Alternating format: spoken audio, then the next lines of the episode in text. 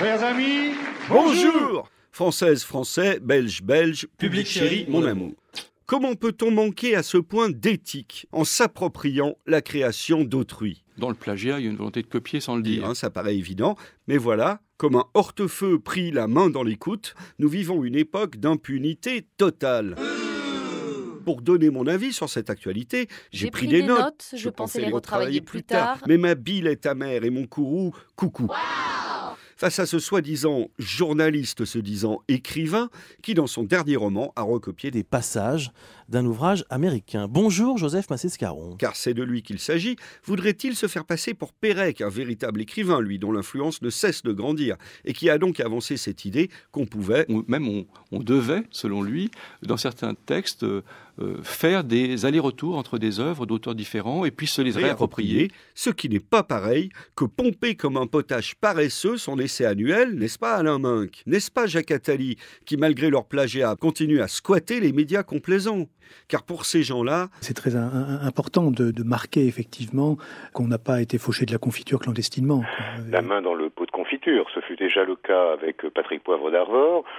Ça commence à faire beaucoup. et comme par hasard, ça tombe sur ces roitelets médiatiques que la prétention aveugle et l'avidité rend sourd. Au fond, c'est un, acte de violence. Et je n'hésite pas à le dire en mon nom, c'est une, Une atteinte. atteinte à, à à l'intimité.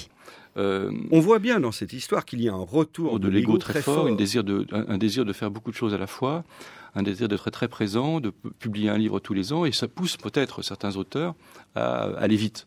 C'est quelque chose qui s'est généralisé, c'est-à-dire le coller, couper-coller. ou plutôt, je dirais moi, le copier-coller, la reprise, le sampling, La technologie et effectivement et l'évolution historique font qu'il y a de moins en moins de frontières. frontières entre les œuvres, les textes, les sons.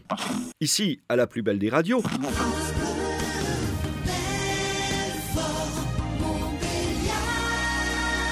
on n'utilise pas d'archives, on fait tout à la main, et pourtant, moi, je, considère que nous ne sommes pas propriétaires de, notre, de, de- de de nos textes. C'est pourquoi je voudrais dire à ces quelques-uns qui Qui recherchent, recherchent- qui, qui reprochent tout simplement euh, ce que je suis, c'est-à-dire, euh, disons-le franchement, euh, quelqu'un qui porte un polo, je l'ai lu, qui est tatoué, qui est musclé. que quand on me cherche, on me trouve. Va voir là, là-bas si j'y suis.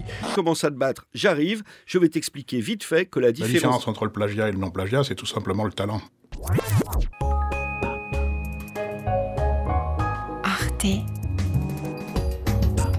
Radio. Point. Com.